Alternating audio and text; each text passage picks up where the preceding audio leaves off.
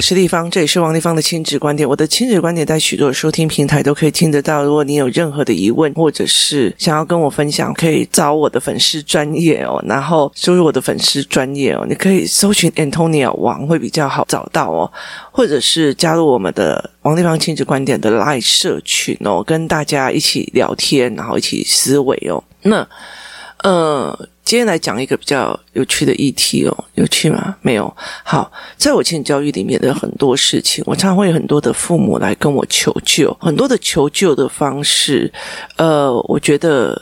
我当然会很清楚知道，妈妈在遇到小孩的问题的时候是很焦虑的哦。可是其实我要老实说，很多事情我其实都可以处理，但是我后会研制起来哦。例如说，因为我觉得台湾人很多的东西就是我们家丑不外扬，或者是觉得这也没有什么大不了哦，所以他就没有想要去说出这件事情哦。那后来其实我有一点点思维的一件事情是说。我有一点点思考到的一件事情是，嗯，每一个孩子的问题有可能是他的求生模式。为什么会这样子讲哦？就是我曾经有一次去催眠的过程里面，然后看到我三岁的时候跟我爸爸哭得非常的严重。老实说，我不知道我是发生了什么样的状况，可是我知道那个伤很痛。那其实一直到现在，我觉得我爸的认同对我来讲是一件非常重要的一件事情哦。那所以其实像呃，我爸的状况若不好，那我的心情就会不是很好。那呃，最近这几年又因为跟他误会解清了，所以其实就会更有这样的思考。那那时候我其实就在想一件事情，一直到我有一段时间之后，我才领悟出来一件事，因为那个时候的语言不够。那我爸爸这么大的怒气，我爸爸生气起来真的是超级宇宙无敌可怕啊！那嗯，他们大的怒气，我不知道怎么解释或干嘛，所以我会非常非常的恐惧。可是这么大的恐惧跟哭泣，可是我忘记他是为什么。那借由催眠的状况里面才去把它讲出来。那后来我在研究儿童的时候，我才理解一件事情：如果这个。孩子他的语言能力不好，面临了大的冲突跟大的东西，他没有办法解释。好，他没有办法解释，他就会做什么？他就会觉得。感官放到最大，那个恐惧到最大，就是例如说，我现在不知道外面发生什么事情了，整个房子在震动，或者整个房子在干嘛？好，我不知道发生什么事情，那个恐惧会放到最大。那后来事过境迁之后，他们会做一件事情，就是把这个恐惧收到潜意识里面，好像没有发生过这件事情。所以这样的人很容易健忘，就是忘忘得很快。那像我的儿子从小就有很多，呃，我一直在发展他语言，一直在发展他语言。他可以到十岁的时候才跟我讲，妈，三岁的时候你曾经跟我讲过什么什么什么，我那时候好难过。然后我就想，啊。那件事情我早就忘了，你竟然还记得？好，所以其实他们会用语言来借逻辑哦。所以其实，在很多的过程里面，语言能力强，逻辑能力强，他记忆力就超级好。好，所以如果说今天这个我讲说，这个小孩记忆点非常非常慢，所以他用短记忆在应付的课业，那我其实会在想，为什么？就是为什么？除非是我当然可以。拉记忆或什么的哈，那你如果说我今天想要拉这个孩子的记忆点拉长，然后或者是他对人有感官，他会有感情，会有怎么样？好，事实上，呃，都是一体两面的。如果我拉这一块哦，让他 image，就是别人听的东西有办法在头脑产生形象，然后从这感觉，就是。你想到一个哀伤的故事，你头脑里面就会有画面，然后你就会感到哀伤，或者是你看到一个呃路边的一个小妹妹，还一跛一跛的，手上还能拿了一盘口香糖，你就会在脑海里面脑补她所有哀伤的情境，你会非常的有同情心去同情她，那这叫同理心。可是问题在于是。问题在于是有一些人没有办法有这种能力，他没有办法，他想要的只有自己，哈，他要卖口香糖，安博啊，他就走了。哦，你挡到我了，他就走了。好，那你就觉得他没有同理心。可是同理心前面有什么？他有呃脑袋可以成像，他脑海里面可以成像，然后他可以在那个成像里面感受到情绪。他可以在那个成像里面感受到非常非常多的情绪。好，那我们在讲说家暴里面的孩子，或者是说家庭不温暖的孩子，他的同理心很少，很大的部分是。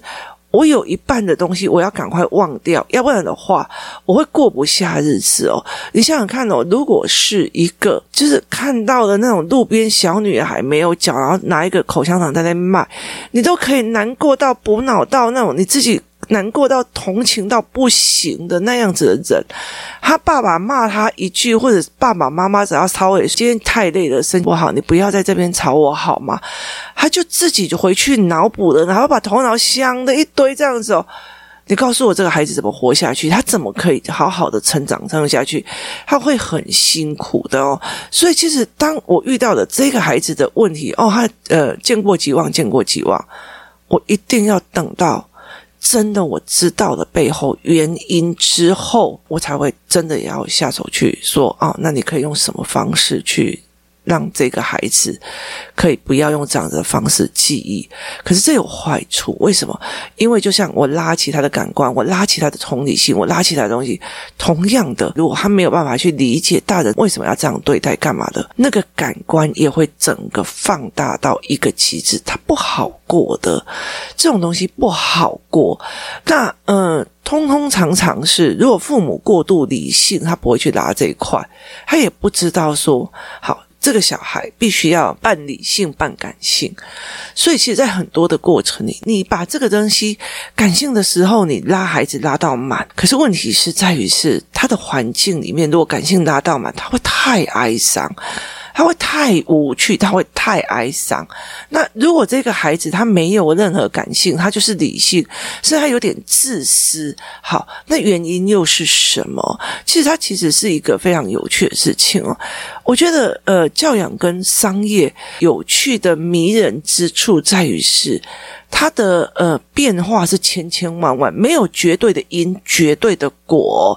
就是例如说家暴会导致什么，怎样有的没有，但是他没有绝对的因，绝对的果。我爸以前打我打得非常非常的凶哦，可是也不代表我一定变坏啊。所以他没有绝对的因，绝对的果，他其实还有非常多可变因素在里面。它有趣的一个点是，它没有一个公式可以去。用就好像一个企业，它不一定有一个公式可以知道说这个企业就是好企业或是坏企业，或者它以后一定会发到哪个程程度去哦？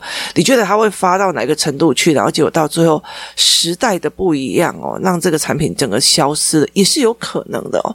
所以它的呃乐趣就在于是它千变万化，所以小孩也是这个样子哦，因为他受伤了，所以他必须直接进入潜意识，他必须把这件事。快速遗忘，他才可以活下去。可是他这快速遗忘的方式，他会影响到他接下来读书，他也会快速遗忘，他也没有逻辑。问题在于是真的把这个拉下来的时候，他的感官太强。爸爸以前很凶，或者是某个呃大人很凶对待他，他三天或者是两分钟就忘记了，他两分钟就忘记了，他还可以过日子下去。可是现在只要妈妈一个，我好累哦，我不想跟你讲话。他就可以无限放大感官，拉到最大，这小孩就很痛苦。所以，其实，在很多的关系里面，是一边要拉到一个理性跟解释的能力到一定的程度，再去拉感性，感性以后再去拉理性，这是一件非常累的。所以，那个理性是你已经觉得，你觉得你爸爸这样对你，你能很难过。然后，我们用理性来讲，例如说，啊。我爸的就是那个性格，他就是对什么很执着，所以他这件事情为这件事情骂我，我也认的哦。所以这整个感觉其实是这样子在思维的。好，如果你跟我讲说这个小孩很喜欢讲人家八卦，他都不讲知识点，他都讲人家的八卦，他就讲谁不好，谁怎样，谁怎么样哦。例如说，呃，他今天就跟老师讲，我今天体育课不想下去，我身体不舒服，结果他就在这边把作业都写完了，然后他只是。因为他说他只是咳嗽，所以他就不愿意下去上体育课，然后就在教室把作业写好。写好以后一出去，就看到同学的朋友就说：“哎，某某爸爸，我告诉你哦，我作业在学校都写好，你儿子都没有。”然后害人家被骂。很机车是没错，很机车。可是他是不是他的生存本能？有可能哦。为什么？他可能他妈妈就说，人家那个某某某都怎样，人家那个某某某都多也多好，那个某某某都怎样，那个某某某都怎样好。所以，当你的人生。也要好过一点，是跟某个人比较，让自己凸显出来比较好。你会不会变成像刚刚那样子的孩子？我明明自己掏家包，然后还要去跟别人的爸爸告状说：“你儿子很烂哦，他都没有写作业，我在学校都写好了。”为什么？他的状况是他的求生本能，呃。短记忆的孩子状况也是他的求生本能，然后这样子所谓的讲八卦，然后去用的，他是他的求生本能。我看到一个女孩子，她就把那个弟弟从在坐计程车的时候，她把弟弟捏了一个脚，自己气起来就直接打他了。六岁的女生对三岁的男孩做这件事，然后男孩就直接打他了。妈妈，弟弟打我。好，你说这个女孩机车吗？机车。可是问题在于是，他为什么这样？因为他是他求生本能，他知道。他妈妈从头到尾只在意弟弟，不在意他。他唯有这样说：“你看，你爱的儿子这么的烂，我这么好，我都被他欺负。用这样子的方式在讨爱。所以很多的时候，很多的妈妈跟我讲：我的小孩就怎样怎样怎样怎样。我后来会在想一件事情：他为什么这个样子？他是不是他的求生本能？是不是他的求生的能力去在做这件事情？那求生能力其实很有趣的一件事情，在于是说。”在很多的事情，她是一直连续下来。如果说这个女生在学校还一直被霸凌，一直被霸凌，好，她后来不被霸凌的解脱，是因为有人同情她，老师可怜她，所以她才不会被霸凌。这个女生从头到尾，她都没有办法去面对那个霸凌她的人，她就发现了，哎，哭可怜这件事情有效，哎。接下来，他的人生当中有很多但，嗯，哥哥，我好可怜，我昨天怎样怎样怎样。好，你说他绿茶婊，对，他绿茶婊。问题是他的原因是求生本能哦，所以很多的时候，我遇到非常多这样妈妈，地方都不理我，地方都怎样，我就觉得孩子。起来做事好吗？你已经当人家的妈了，出来面对问题，面对思维，这是一件非常重要的事情哦。所以其实他就一直要找愿意可怜他的，例如宗教团体，例如说，呃，那些什么灵性团体，好。这样子在做好，例如说好了，那呃，像我的工作伙伴，好了，我的工作伙伴，我就蛮欣赏他的这几个，我其实都蛮欣赏。就事情来了，把事情解决。我们就事论事讲，就算在这个事情里面有哪些不舒服或不爽的地方，我们还是就事论事，把这件事情解决就好了。重点是在于是不管情绪，我们先把东西解决了。好。这个教案要怎么做？为什么这个逻辑在这里？字只要怎么弄？我们把逻辑跟字写好就好了。那我们会开始讨论，例如说，呃，解决问题的这个概念。例如说，我今天只想要买一个玩具，我有这个需求，那谁？帮我解决问题，我的小孩是谁帮我解决？妈妈嘛，妈妈用什么？妈妈用她知识，用她的能力，用她的价钱。好，只有妈妈嘛，没有。你要有干净的环境，好，那你还要有建设这个地方的呃建商，然后那你要灯。有冷气，不好意思，还要制造冷气的工厂。人是在很多的事情感恩不完的，所以你要想这些事情，让他去思维。好，同样一件事情，我们在想啊，那这样要怎么布局？要怎么去让孩子看懂这个？我们讨论的包括图转右边转左边，讨论讨论的非常的久，没有让啊，人家的建议地方都不懂，那人家建议都怎样？没有这件事情，我们要讲怎么样才可以让孩子的思绪在这个里面里面建立真正，然后他可以讲出来概念，是这样子的一个逻辑哦。所以其实在这整个过程里面，我们怎么去做这件事情，怎么陪孩子做这件事情，是非常。非常的重要的哦，所以我才很多的时候在跟很多的妈妈在了解一件事情，就是就事论事把事情做好。可是问题我也很清楚知道，有些人就是用可怜来得到他的生存的方式哦。所以很多的时候你在跟我讲哦，孩子的某一些状况，例如说孩子晚上都不睡啊，就会一直跟我讲话，一直跟我讲话，一直跟我讲话，那我就会问，那或许是。他只有这个时间可以跟你讲话，其他的一些时间你不是在划手机，就是呃不清楚。他也有只有在这个时候，他才觉得自己有存在被听到的价值。所以在很多的过程里面，解决父母的问题，对，没有错，大家就会觉得这个是问题。我的小孩很会讲八卦，可是问题是这个件事情的背后成因是父母很会讲人家是非。好，那他从哪里学的？是父母。好。当这件事情，比如说我的小孩非常就是，呃，会讲一些有的没有的，好，这件事情是哪里问题？好，可能是大人，例如说像我的儿子之前也会蛮会讲脏话的，然后后来我就一个一个挑，我不会骂他不能讲脏话，例如说，呃，他如果想呃干这样子，那我就跟他讲说，哇，如果旁边是一个嗯那个凶巴巴的那个呃兄弟哦。你这一句话搞不好就没命了哦！我就跟他讲说，你现在搞不好就没命了，或者是怎样。然后有时候骂了一句话，就说你在骂我嘛？然后他就是不是啊，我说可是我在你旁边呢。然后他就不是啊，我就说。可是你骂我的呢，然后他就会觉得啊妈，拜托不要好了。好，你去让他讲你的感受，或者是在讲思维。所以在这整个过程里面，我常常会跟很多人在聊一件事情，就是说每一个孩子的状况，他有时候是他的求生哦。例如说，像很多孩子，他在睡觉的时候，他一定要摸着妈妈，为什么？他一定要摸着妈妈，或者摸着妈妈的身体的某一个部位，然后妈妈就会觉得说：“那你帮我把它改正啊。”然后我就不讲话。我为什么？那就代表这个妈妈很有可能就是小孩睡着，有人就落跑嘛，所以他很害怕妈妈不见嘛，所以我只好抓着他嘛。那但是他的恐惧，他是他求生的本能哦。我去改他干嘛？因为他觉得这样他才可以活得下去嘛。那。呃，像这种身体的本能，其实是很难去调整的。那我觉得非常有趣的一件事情是，很多的父母希望老师对他们呃的孩子要好啊，发音要标准呐、啊，然后呃要上课要怎样啊，要怎么样，有的没有，还有五六个的标准或干嘛。有时候不是他对哦，因为有时候是他看不懂。可是问题在于是他自己对小孩超凶的哦，然后也会容易暴怒啊，然后自己也搞不清楚状况，逻辑不好就开始乱飙哦，所以其实很有趣的一件事情哦是。为什么你会要求别人好好对你的小孩，你却不要求你自己哦？会要求小孩要好好读书，要怎样怎样，事情要做到好。可是你自己有事情做到好吗？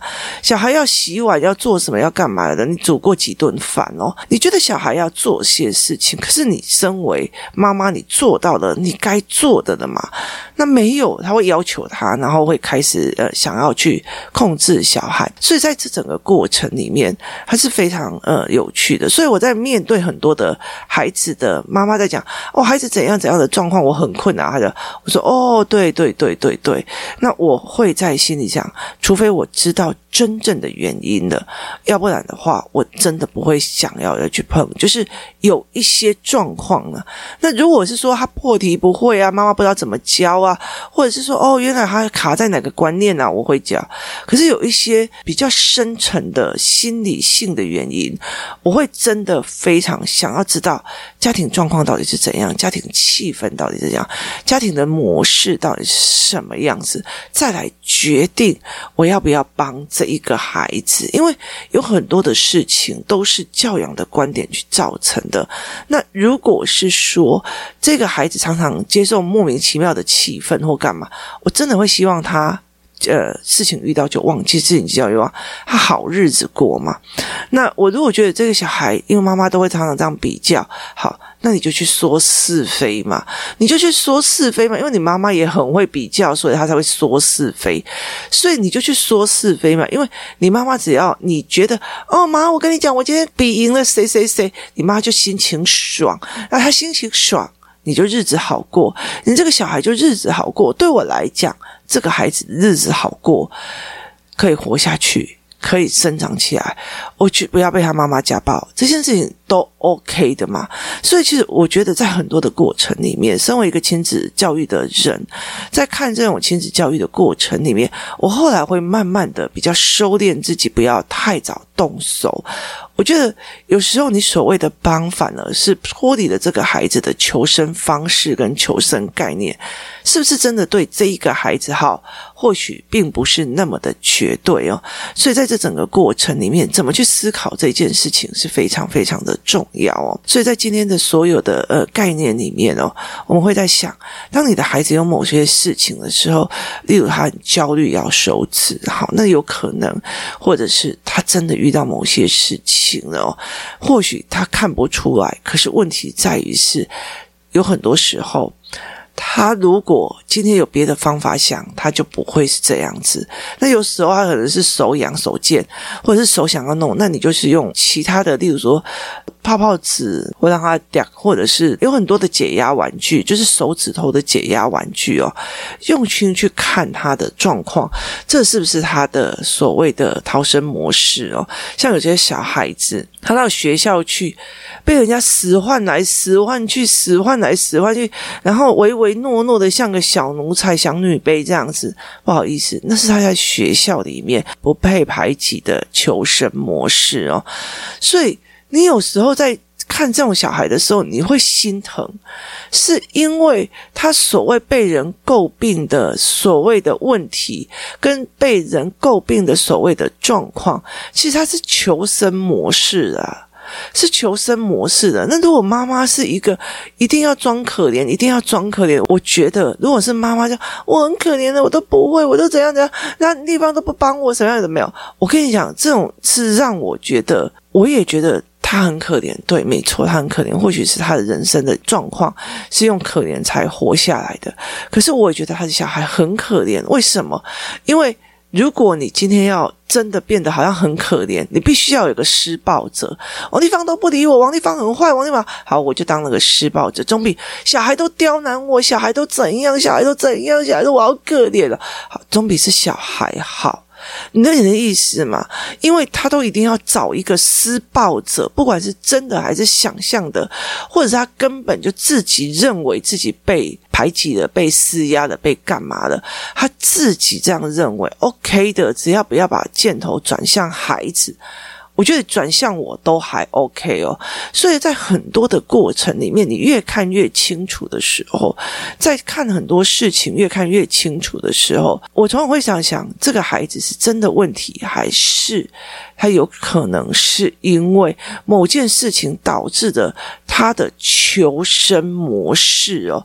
这会让我开始产生质疑哦，所以我就会在这整个过程里面，就是做事的时候稍微小心一点哦。先教一下别的东西，教一下别的认知，或教一下什么东西的认知哦，然后再来慢慢的去找出的原因，找出原因之后，我才可以去愿意面对。前提是父母愿意面对，我是不是做错了什么？所以我。才会这个样子，我是不是搞错了什么？所以小孩才这个样子哦。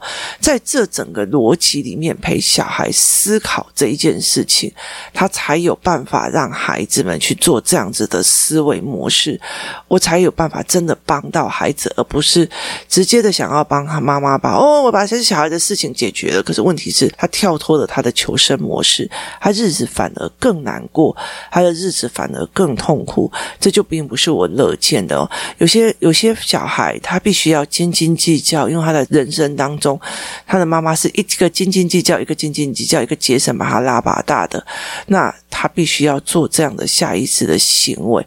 所以你在看很多的事情的时候，这个孩子是不是这样子在看？怎么去看这个妈妈是怎么样生活出来的？每一个孩子都是来告诉父母去面对你一直不想面对的问题，像我。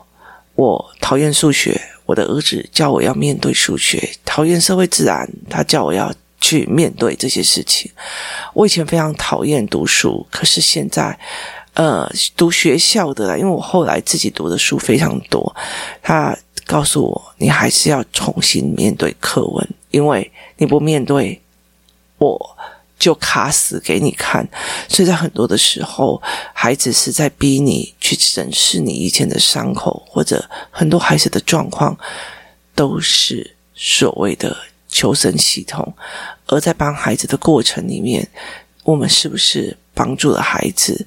其实要想想看，我们到底帮到了还是害到了？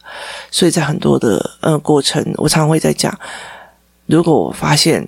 呃，这个父母的状况不对，那我宁愿不收这个孩子。为什么？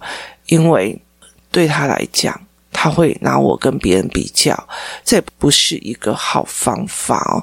我觉得孩子跟老师之间共穷上去是件好事哦，所以我会常常对很多的，就是呃比较受不了，就是跟父母很有冲突的孩子讲，你可以有急事或者是真的不不行的时候打电话给李芳姨，但是。其实还是要跟妈妈好好过日子哦，这是一件非常重要的事情哦。那常常会希望很多的父母想一想，当你希望别人怎么对你的孩子的时候，你要先这样子对你的孩子，这才是对的。今天谢谢大家的收听，也希望大家重新再审视一下很多小孩的问题，很多大人的问题，是不是他们从小到大所谓的求生存而产生出来的应对模式？谢谢大家收听，我们明天见。